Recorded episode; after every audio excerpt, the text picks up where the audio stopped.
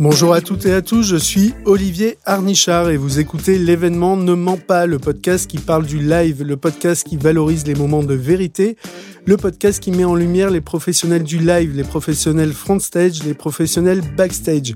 L'événement Ne ment pas, on en parle vraiment. Et je suis ravi d'échanger aujourd'hui avec Mourad Merzouki. Mourad est danseur, chorégraphe et directeur artistique. Nous allons parler aujourd'hui de danse, de création, de show, de spectacle, de théâtre, d'ambition, de stress, de mélange de disciplines. On va parler de sport, on va parler euh, de musique également. Mourad, euh, merci d'avoir accepté euh, l'invitation. Bonjour et merci de me recevoir aujourd'hui. C'est un plaisir. Tu vas bien? Ça va, ça va bien. Je peux dire que je suis euh, heureux de continuer ce, métier passionnant euh, qui m'anime et qui me permet de, continuer à faire de, formidables rencontres comme aujourd'hui. Je te remercie. Écoute, pour euh, entrer dans le vif du sujet, L'objectif de ce podcast, c'est de, de faire écouter des témoignages exceptionnels et de donner envie de faire du live, de faire euh, des événements, de créer.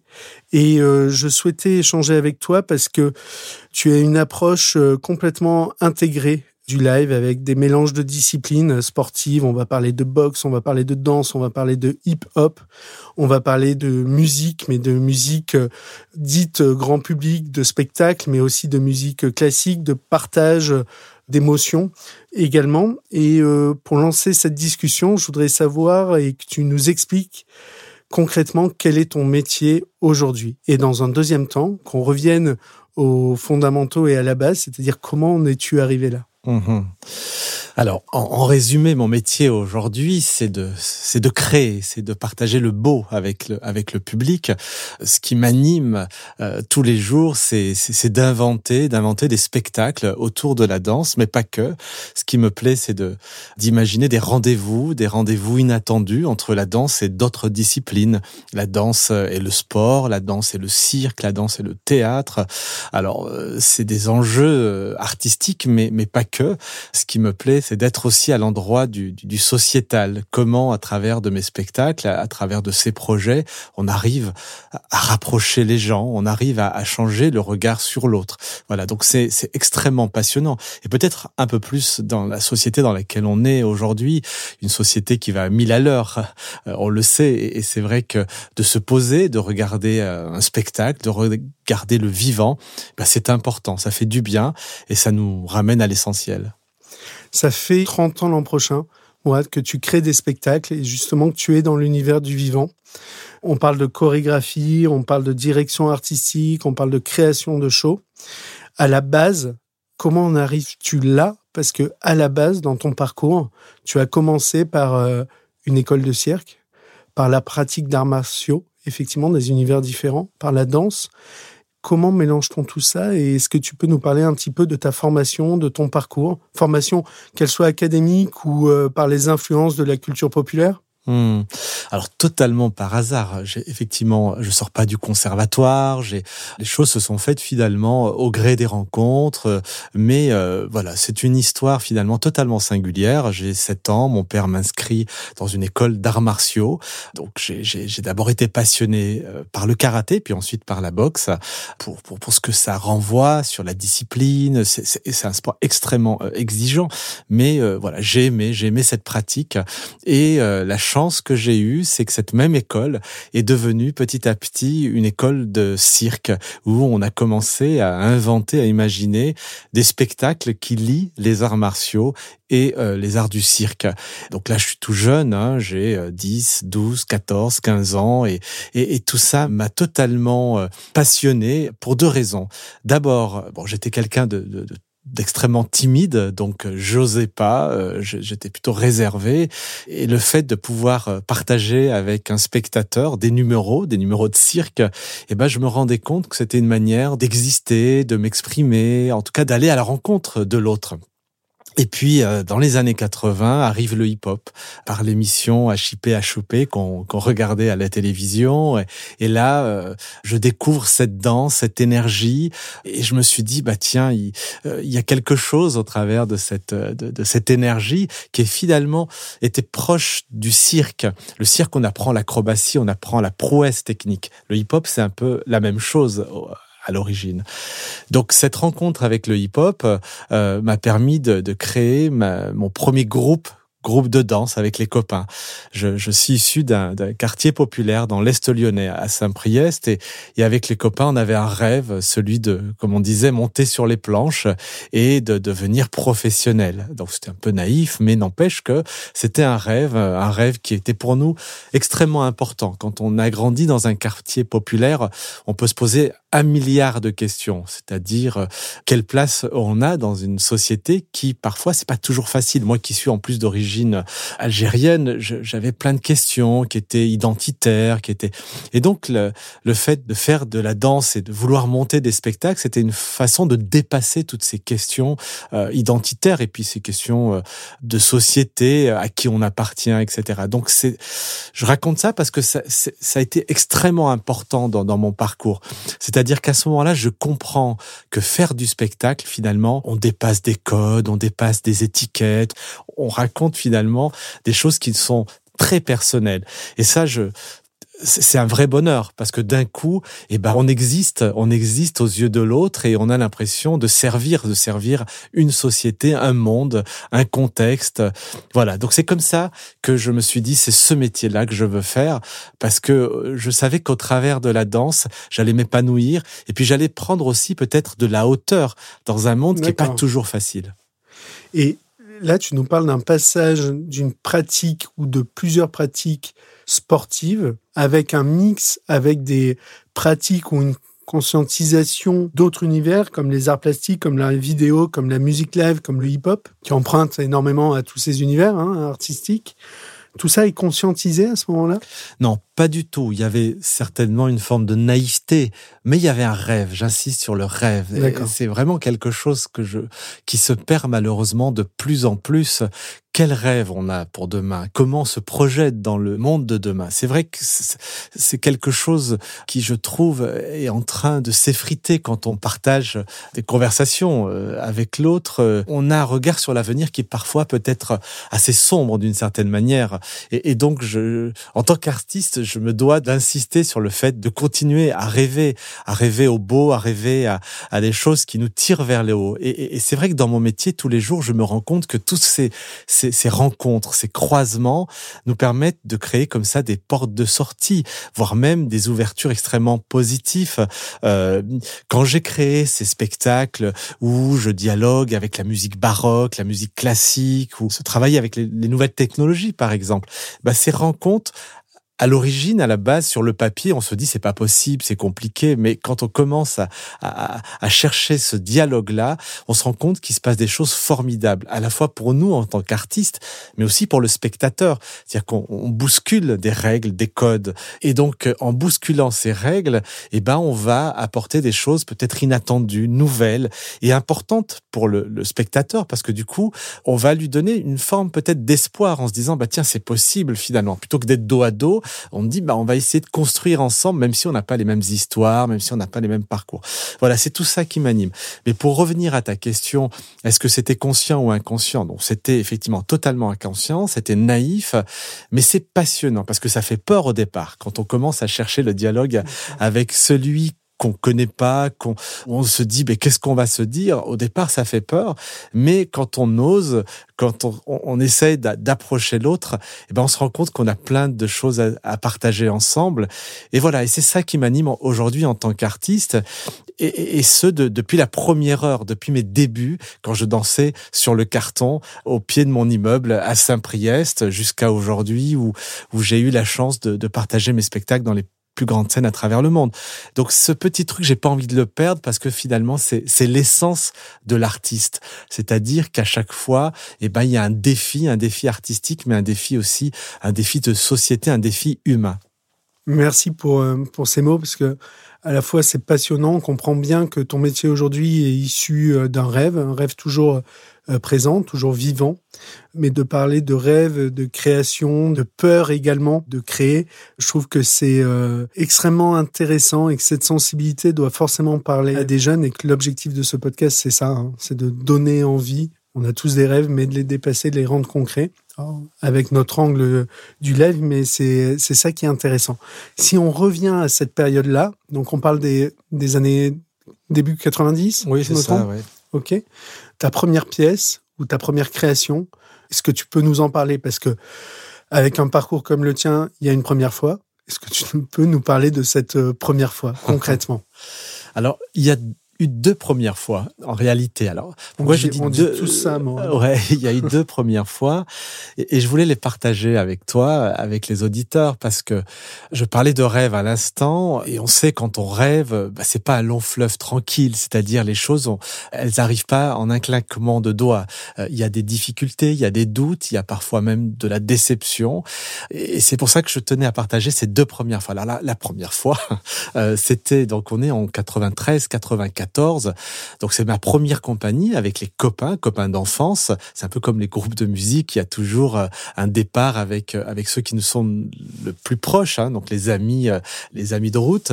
Et donc on crée un spectacle qui s'appelle Atina que je présente d'abord en France et puis pour la première fois à l'étranger. Et le pays qui nous accueille, c'est un pays qui est en guerre. On est en ex-Yougoslavie. Et donc là, on, est précisément à, Zagreb et on présente ce travail dans des camps de réfugiés, dans un pays qui est en guerre, avec un public qui, subit et qui vit la guerre. Et là, ce moment-là, pour moi, pour nous, avec les copains, on comprend la puissance de la danse, la puissance du spectacle vivant. Comment le spectacle vivant peut apporter à un public qui vit des choses terribles, parce que pays en guerre, avec tout ce qu'on peut imaginer, ben la danse, elle nous rapproche, elle nous rassemble, elle nous permet finalement de partager des émotions fortes et belles, alors qu'on parle absolument pas la, même langue. Et donc ça, ça m'a marqué, ça m'a marqué au fer rouge. Ça m'a marqué parce que je me rends compte qu'avec la danse, on dépasse les frontières, on peut créer des moments forts avec l'autre malgré nos différences de langage, etc. Donc ça, c'était ma première fois avec Acrorap et les copains, et donc on est euh, en 1994. Ce sentiment, il est euh, individuel, c'est toi qui le conscientises? Ou tu échanges avec le public et tu vois un impact ou une réaction qui te fait prendre conscience de ça Ah non, il est, il est partagé avec il est le partagé. public. C'est comment dire C'est des, c'est des accolades, c'est des pleurs, c'est des rires, c'est, c'est, c'est tout ce qu'apporte le spectacle vivant. C'est cette puissance du spectacle vivant, d'échange et puis d'émotions que ça provoque. Et donc il y a ce moment-là qui m'a marqué et qui est resté finalement en moi à tout jamais parce que quand on le vit une fois, euh, on a envie que ça dure parce que là on se sent, euh, on se sent exister, on se sent responsable, on se sent engagé.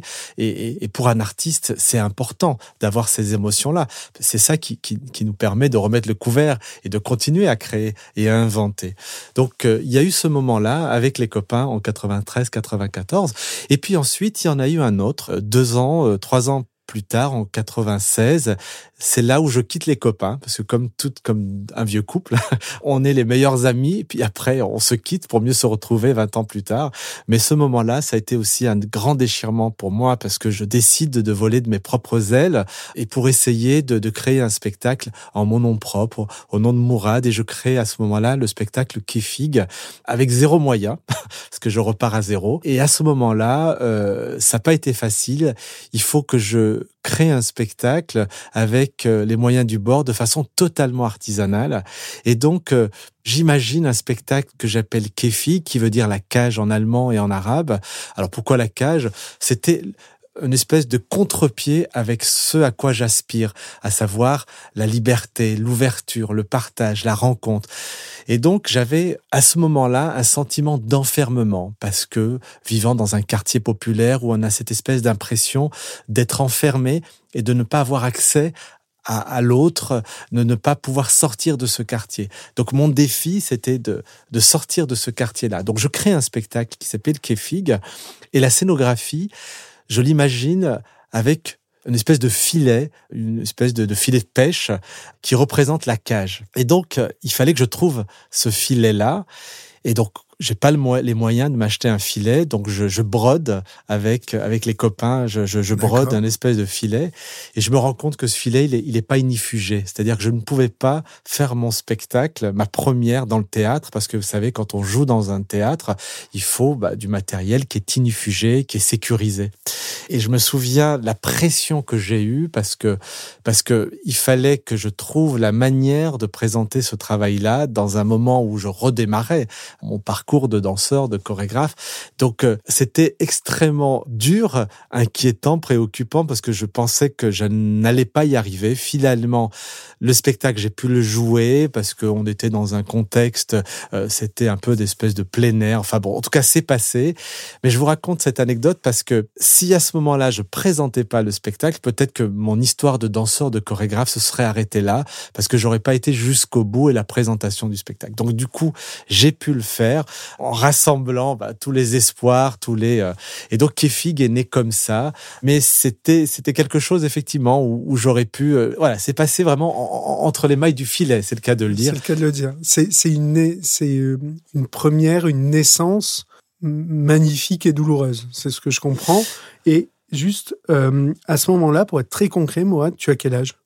Alors on est en, en 96, je suis né en, en, en, 73, donc si on fait le calcul, 73, oui, j'avais tout juste 20, 23, 24, je sais pas, je, oui, à peine 25 ans, enfin 20, 25 ans. Moi, je reviens souvent à ça. Hein, c'est euh, à 23 ans, euh, la maturité de créer quelque chose, de créer un spectacle, de le rendre concret sur scène face à un public, c'est énorme cette, euh, cette naissance-là, tu as raison, et merci de ce partage, il, est incroyable, il demande une énergie, en réalité, qui est monstrueuse, qui fait euh, dépasser énormément d'obstacles, et c'est ce que je comprends, et je connais ces univers-là, donc euh, je sais à quel point de passer par chaque étape, par chaque contrainte est un, est un exploit.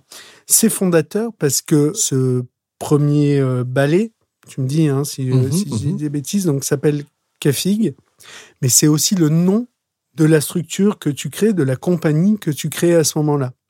Oui, tout à fait. Et donc tu deviens, en plus d'être euh, créatif, d'être chorégraphe, de créer un spectacle, tu crées également une structure qui est amenée à en créer d'autres et à réunir énormément euh, de talents, de danseurs, euh, de musiciens. Tu parlais de scénographie, mais et c'est ça l'intérêt du live hein, et de nos métiers, c'est qu'on fait travailler énormément de talents et de corps de métiers différents.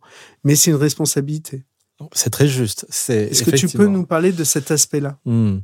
C'est très juste. C'est-à-dire que le spectateur, il voit euh, ce qu'on propose, qu'on partage avec lui sur scène, mais il est loin d'imaginer euh, tous les à côté. et, alors, pour moi, contrairement euh, à d'autres artistes, d'autres chorégraphes, c'est vrai qu'il y en a qui qui veulent pas euh, être à l'endroit de tout ce qui est lié aux relations avec euh, l'équipe administrative, avec avec avec les artistes, avec les théâtres aussi. Pour moi, à cette époque-là, j'avais envie, j'avais besoin d'être au contact finalement de tous les différents corps de métier, euh, du scénographe euh, au costumier, aux costumières, euh, aux musiciens, aux danseurs, et puis bien sûr à, tout l'aspect de production. C'était pour moi un véritable enjeu. J'avais besoin d'apprendre, j'avais besoin de comprendre. Je l'ai fait, ça m'a pris énormément de temps, forcément, mais c'était passionnant, passionnant parce que en comprenant comme ça, finalement, toutes ces relations à, différents niveaux qui composent le spectacle vivant, bah ça me ça m'a permis ensuite de poursuivre sur une deuxième, une troisième, une quatrième, euh, jusqu'à aujourd'hui, de créer des spectacles de plus en plus importants qui rassemblent de plus en plus de monde. Mais parce que j'ai euh, pris le temps d'essayer effectivement de comprendre très concrètement les rouages de, de, de ce métier là Et c'est ce qui m'a permis ensuite d'avoir un rôle aussi de directeur au-delà de, de chorégraphe. Mais je l'ai fait pas parce que j'avais envie d'être directeur. Je l'ai fait parce que je me rendais compte que c'était important pour moi et aussi pour la danse que je défendais à cette époque-là. Faut revenir, encore une fois, il y, a, il y a presque 30 ans. Je parle de la danse hip-hop, qui était regardée par l'institution comme une danse peut-être éphémère, une danse qui ne durerait pas. Donc j'avais une responsabilité aussi à cet endroit-là. Comment faire en sorte que cette danse née dans la rue puisse finalement convaincre les professionnels de la danse, les professionnels de la culture à cette époque-là. Donc il fallait que j'ai un langage, il fallait que je défende un projet au-delà de, la chorégraphie, mais il fallait trouver le vocabulaire, il fallait être euh, crédible. Et cette crédibilité-là, pour la trouver, il fallait que j'apprenne à constituer un dossier, il fallait que j'apprenne à réunir des équipes, des danseurs de hip-hop qui ne venaient pas du conservatoire, qui n'avaient pas forcément les codes des théâtres. Donc tout ça, on l'imagine pas à ce moment-là. Donc il fallait que je mette les mains dans le cambouis à tous les endroits. Donc c'était pas facile, mais aujourd'hui je ne regrette absolument rien parce que ça m'a beaucoup apporté par la suite. D'ailleurs, quand on a été nommé à la direction des centres chorégraphiques nationaux, ça a été quelque chose d'inimaginable il y a 30 ans. Comment un danseur de hip-hop qui a appris dans la rue, qui ne vient pas du conservatoire, arrive à la direction de ces grandes maisons de la danse. Donc c'était euh, une belle victoire. Bien sûr, et je, pense qu'on va euh, évidemment euh, parler de, cette expérience-là formidable au sein du CCN de, de Créteil-Val-de-Marne. Mais ce que je trouve intéressant en rebond, c'est euh, on est en train de parler de métiers euh, artistiques, créatifs. Je sais bien et en tout cas c'est un des messages, que la créativité, l'idée, n'est concrète que quand elle est réalisée. Et, et je pense que, et tu me dis, hein, n'hésite pas à rebondir, que c'est cette conscience-là que tu avais, que la créativité, elle est en toi, mais que pour qu'elle vive, pour qu'elle s'exprime, pour qu'elle devienne vivante, elle doit être concrète. Et pour qu'elle soit concrète, il faut avoir la maîtrise de ces enjeux.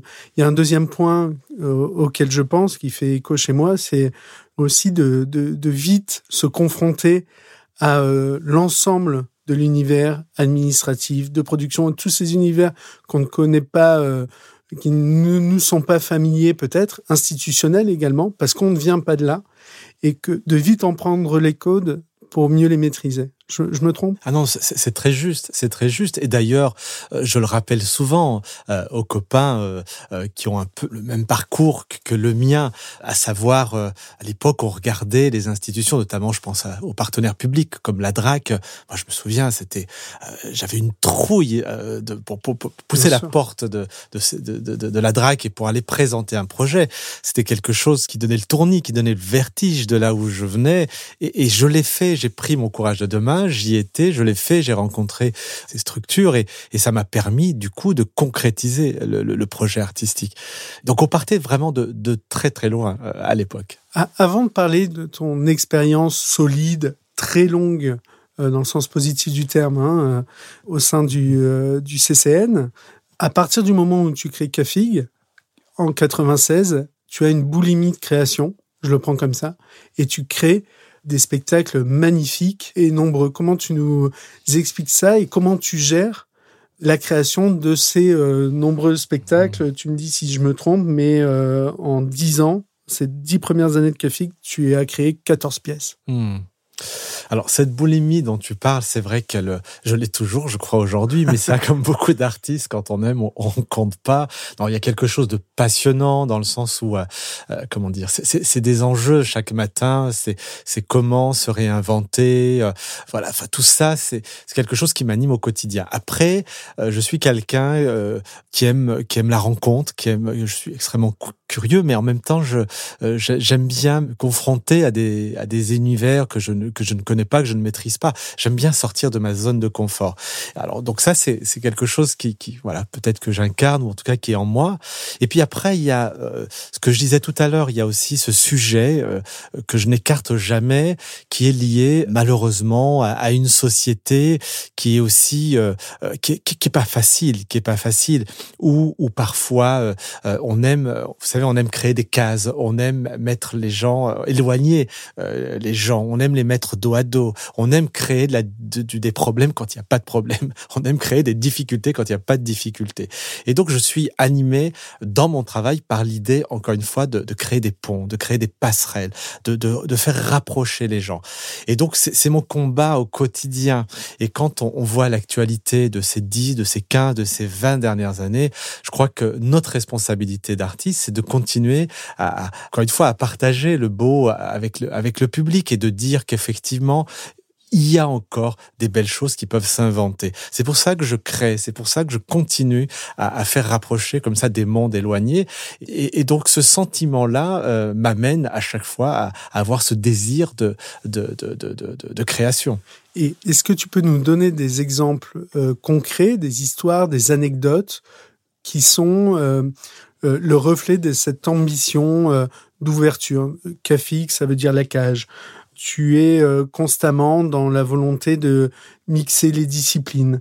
Ton premier projet, lorsque tu as été nommé euh, au CCN de, Créteil et du Val-de-Marne, c'était un projet qui s'appelait euh, La danse, une fenêtre sur le monde. Donc cage, ouverture, fenêtre. Et pour autant, concrètement, quand on mixe des disciplines, ça veut dire partager une grammaire commune, en trouver une, en tout cas, avec les autres disciplines. Hein. Tout à l'heure, on parlait de danse, de boxe, d'arts martiaux, de cirque, de hip-hop, de musique baroque.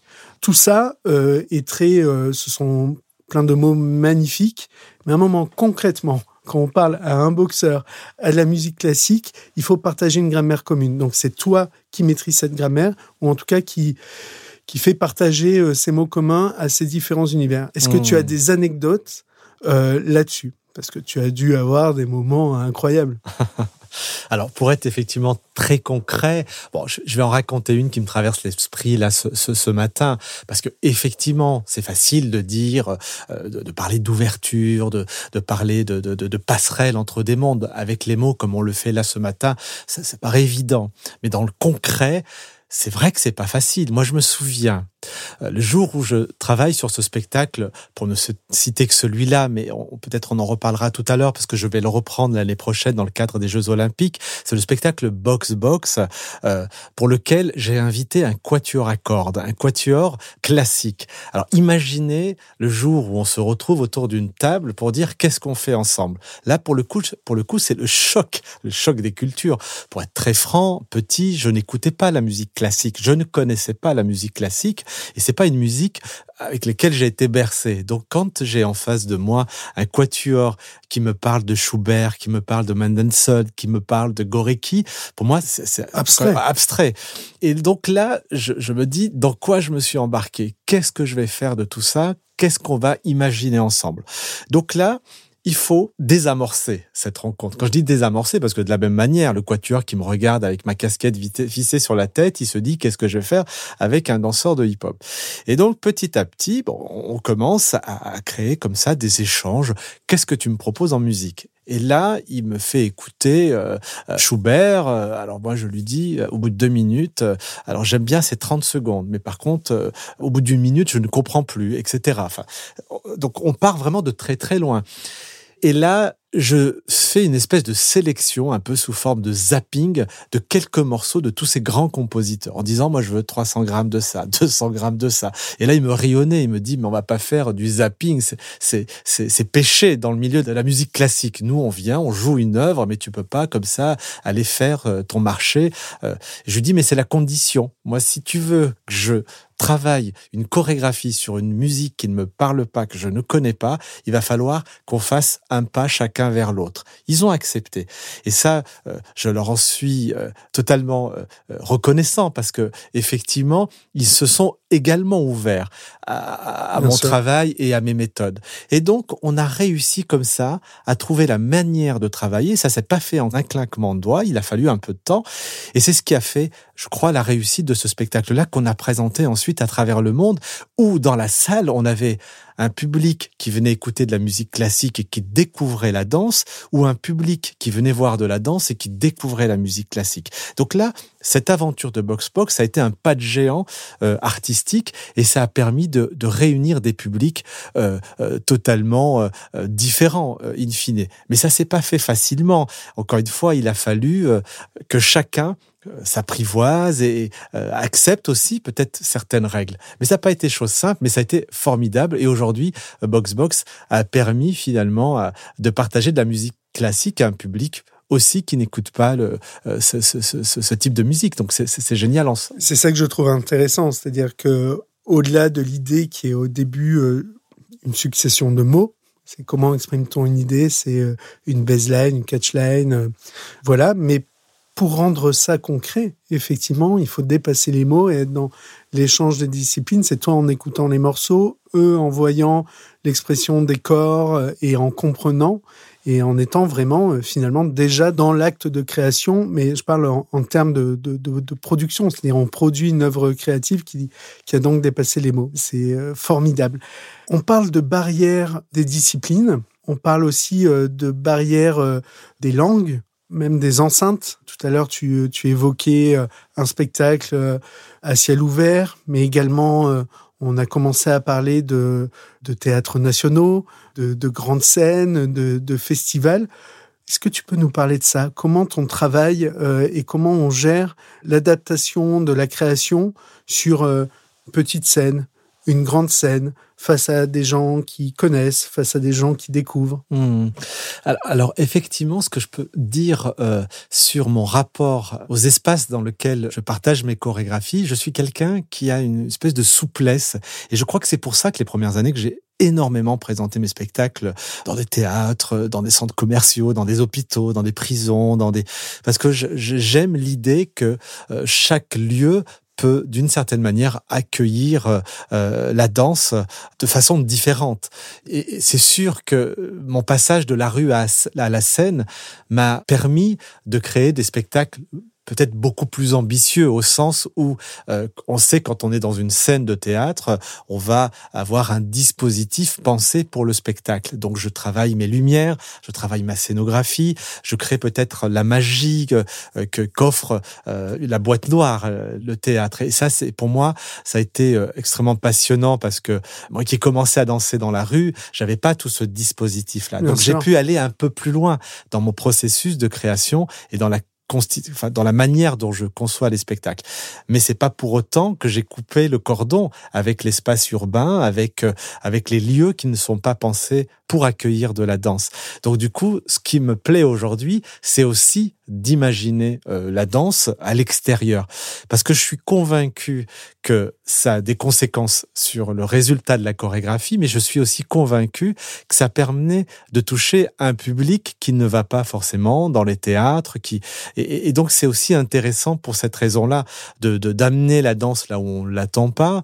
Bah, ça nous permet finalement de partager ce que l'on aime, ce qui nous anime, avec un public qui fait que passer, qui qui qui ne s'attendait pas à voir la danse. Donc c'est intéressant parce que l'enjeu aussi, pour moi, en tant que chorégraphe, c'est, c'est, c'est, de partager la danse, l'art, la culture avec le plus grand nombre. Et donc, si je m'enfermais dans un théâtre ou dans un studio de danse, euh, je risque aussi de me déconnecter d'un public qui pense que la danse n'est pas pour eux. Bien sûr. Quand même, je reviens au hip-hop. Et tu viens de parler de boîte noire, de scénographie, de lumière, de production, de décor, de costumes. Euh, c'est autant de métiers, de professions de l'événementiel, euh, du live, du, du spectacle. Le hip-hop, encore plus que, maintenant, à tes débuts, euh, c'est quand même, tu le disais, hein, c'était ça pouvait être pris comme, euh, comme un effet de mode ou quelque chose d'éphémère. On, ne savait pas. Ça pouvait être perçu par certains euh, comme ça.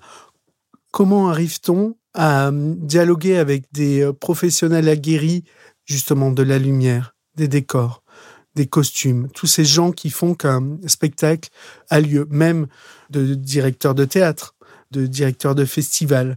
Tu peux nous parler euh, un peu de ça et de comment as-tu rencontré, parce que dans nos métiers, euh, le réseau c'est important, la confiance aussi avec euh, des professionnels qui se créent, avec qui on travaille, du coup après depuis 10 ans, 20 ans, 30 ans, parce qu'il y a une confiance qui s'est créée. Est-ce que tu peux nous parler de ça?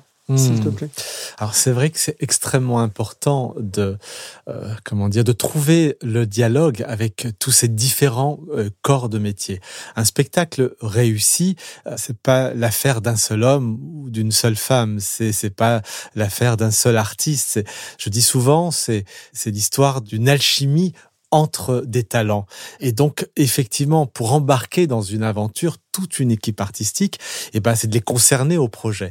Donc, c'est prendre le temps avec l'équipe artistique, le scénographe, l'éclairagiste, les costumiers, la costumière, euh, le musicien, euh, la musicienne, euh, les danseurs. Donc, c'est toute une équipe qui, qui doit être concernée au projet. Et donc, j'accorde énormément d'importance à prendre ce temps avec chacun des différents corps de métier. Et ça, je le fais, comme je disais tout à l'heure, depuis depuis le début.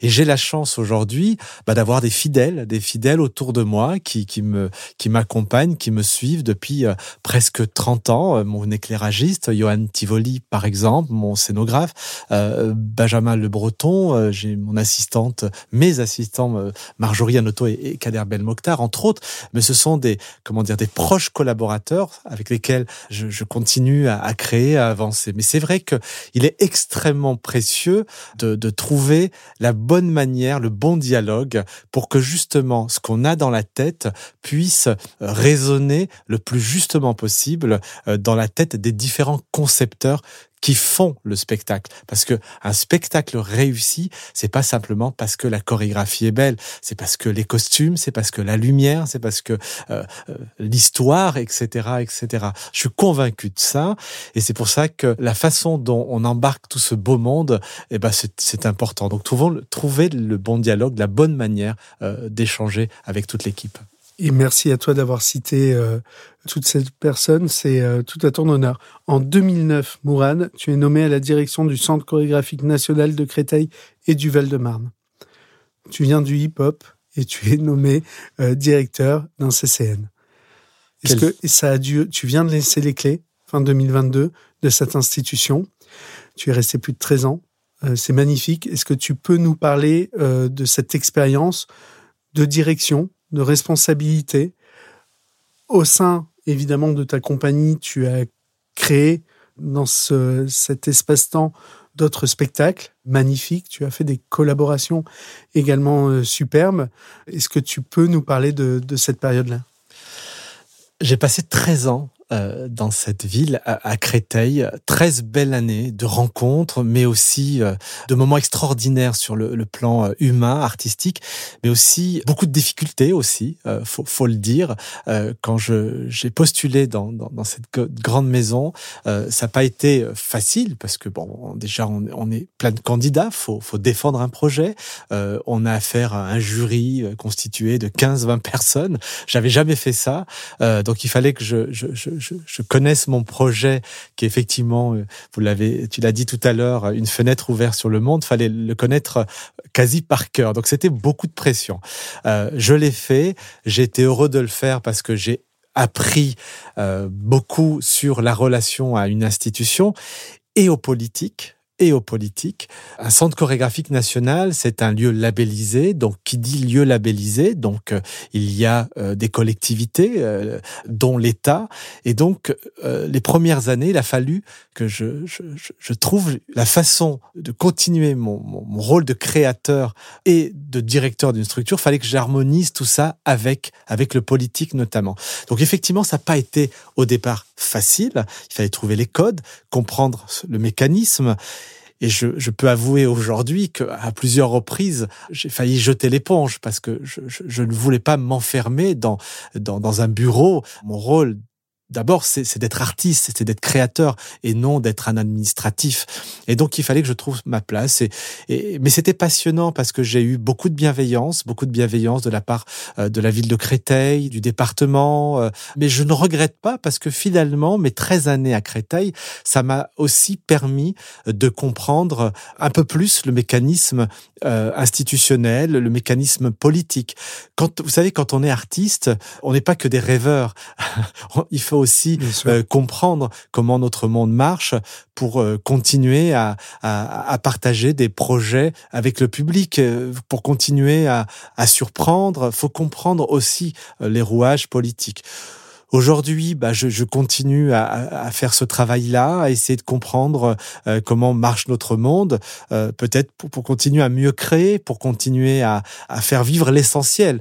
Et pour moi, l'essentiel, c'est encore une fois euh, ce que ce que l'on vit quand on sort d'un théâtre, c'est ces émotions, cette réflexion qu'on peut avoir quand on sort d'un spectacle, c'est ces, ces beaux moments qu'on appréhende tous bah, quand on va voir le spectacle vivant. Voilà, donc c'est tout ça qui qui qui me passionne, mais, mais pour continuer au bout de 30 ans à avoir cette, cette espèce de flamme, parce qu'elle peut se, elle peut se, se diluer, elle peut s'éteindre, et ben c'est, c'est de comprendre, c'est de comprendre comment marche notre monde, et, et donc faut, faut mouiller, faut mouiller un peu sa chemise. Bien sûr. Merci pour euh, ton narratif et ta manière de, de, raconter les choses. Je te le disais avant qu'on lance les micros, qu'on lance l'enregistrement. J'ai regardé hier soir euh, le spectacle Pixel.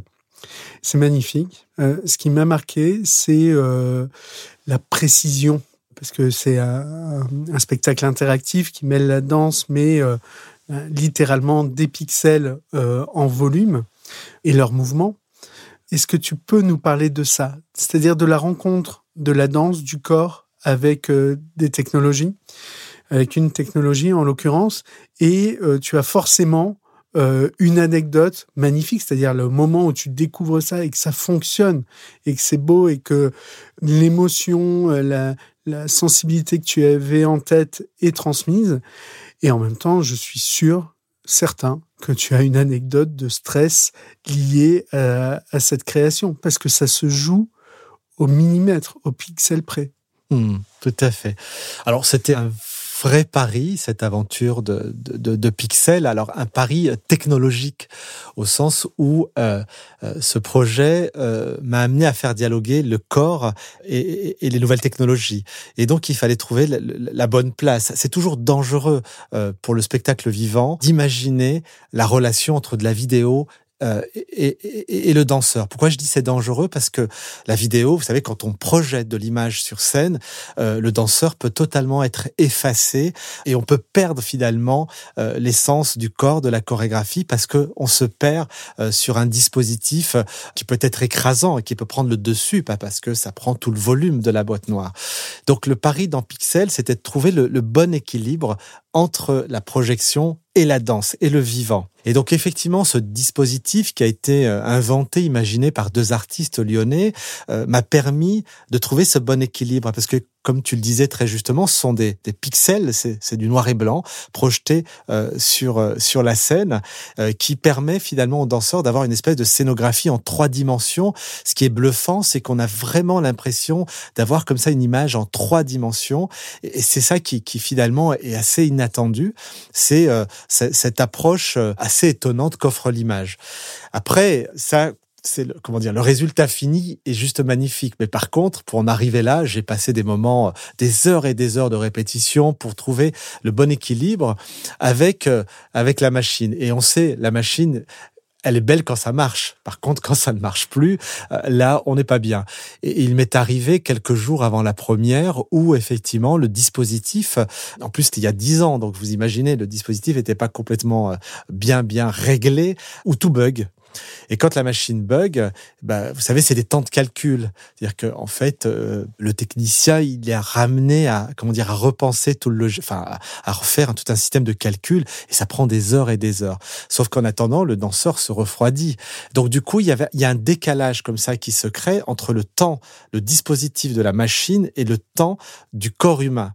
Et pour moi, ça, ça a été au départ très compliqué à, à tuiler. Donc il fallait que je trouve le, le, le, le bon espace-temps pour faire dialoguer finalement ces, ces, deux mondes, la machine et le corps humain. Mais faut reconnaître que à plusieurs reprises, je pensais ne pas y arriver et, et finalement aller vers, la facilité qui était le côté aléatoire de la machine. Mais j'ai tenu, j'ai résisté pour justement trouver le bon équilibre pour que justement le spectateur voit un spectacle où ça fait plus qu'un, où la danse et, et, la machine finalement sont totalement en harmonie. Et pour finir, j'ai eu la chance de travailler avec un musicien euh, euh, incroyable qui a euh, euh travailler, euh, je crois, enfin, la place de la musique de façon la plus juste possible. Ce, ce, ce musicien, ce compositeur s'appelle Armand Amar. Et ce compositeur, il, il, a proposé une musique qui finalement nous amène cette poésie, cette légèreté qui vient résister avec peut-être le côté froid qu'apporte la machine ou qu'apportent les, les, nouvelles technologies. Vous savez, quand on met de la vidéo sur scène, ça peut donner quelque chose aussi de mécanique, de froid et de perdre la chaleur des corps. Et, la musique vient atténuer dans ce spectacle-là, vient apporter quelque chose finalement plus doux, plus poétique et, et plus en lien avec ce que j'ai défend finalement euh, euh, autour des corps. Je, je comprends très bien ce que tu veux dire sur l'apport de la musique sur le spectacle. Pour autant, j'ai trouvé justement l'utilisation très maline des pixels, ce pointillisme, c'est ce côté filaire aussi par moment. Je l'ai trouvé tellement aérien, tellement maîtrisé par la technologie que justement, j'ai trouvé ça formidable, ce mixage entre, entre les corps et cette technologie, mais qui finalement euh, est présente, mais de manière extrêmement fine. Euh, je voulais te le dire parce que vraiment, c'était, euh, ça m'a marqué. Ouais, mais c'est vrai pour terminer sur, sur Pixel, effectivement, je crois que la réussite aussi, c'est que le dispositif, il est parfois, c'est du direct, c'est-à-dire le danseur va faire bouger le pixel en direct, c'est-à-dire ce que vous allez voir ce soir, ce sera différent le lendemain, parce qu'il y a le côté live entre le dispositif et le danseur, et par moment c'est enregistré. Et donc le côté enregistré et live donne quelque chose de donne quelque chose finalement de plus imbriqué, de plus lié entre euh, la vidéo euh, et, le danseur. Mourad, on arrive à la fin de ce podcast. J'ai quand même deux questions à, à te poser euh, avant que nous terminions. Et je sais que ton actualité est riche. On parlait tout à l'heure de Box to Box avec une actualité à venir, notamment liée à Paris 2024. Il y a le spectacle Zéphyr euh, également qui est, qui est présent. Et puis, je sais que tu es dans un processus créatif euh, euh, permanent et, et, de, et de production. mais ton parcours est, est, très parlant et ce podcast, il a comme ambition de, de donner envie à des jeunes d'oser. Tout à l'heure, tu parlais d'oser et, évidemment, il faut oser. Tu parles à des jeunes, tu, euh, tu participes à des classes ouvertes, dans des écoles peut-être ou euh, dans des euh, structures diverses. Et si c'est le cas, est-ce que tu as un conseil à donner à un jeune dans les métiers créatifs ou pas, mais qui aurait envie d'aller vers quelque chose de très concret, à savoir le live et l'événementiel? Hmm. Oui, je, je, suis extrêmement attaché à, à la transmission. Je me sens peut-être aujourd'hui euh, un peu plus comme comme un passeur. Comment euh, justement euh, passer le relais à la jeunesse qui seront les artistes de demain, le, public de demain. Et pour moi, c'est important de leur dire, de leur rappeler que le spectacle vivant, alors pour moi, pour la danse, pour la chorégraphie, ce sont des métiers mais extrêmement passionnants, extrêmement passionnants parce que ce sont des métiers dans lesquels, bon, déjà, on peut pas faire semblant. On, on est intègre, on est à, 3000% quand on entreprend euh, nos projets. Et quand on entreprend nos projets à 3000%, on est animé par ce que l'on fait. Et, le grand plaisir de tout cela, c'est que c'est un, c'est un retour qui est euh, artistique, mais c'était aussi, aussi un retour euh, humain. C'est un retour qui nous permet de, de, de penser qu'on a une place dans, dans cette société, en tout cas qu'on est euh, qu'on sert, qu'on sert une cause, qu'on sert euh, qu'on sert un monde. Et quand on a ce sentiment-là, vous pouvez pas savoir le bonheur. Mais c'est un métier qui est pas facile.